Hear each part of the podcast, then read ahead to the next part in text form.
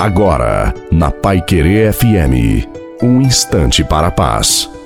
Uma noite abençoada a você, também a sua família, é isso que eu desejo. Coloque a água para ser abençoada.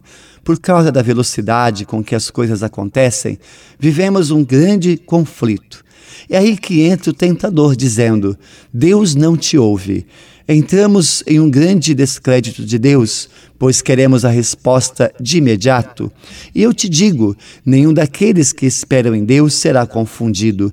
Talvez você esteja confuso, achando que Deus não o escuta. No Senhor espere sempre.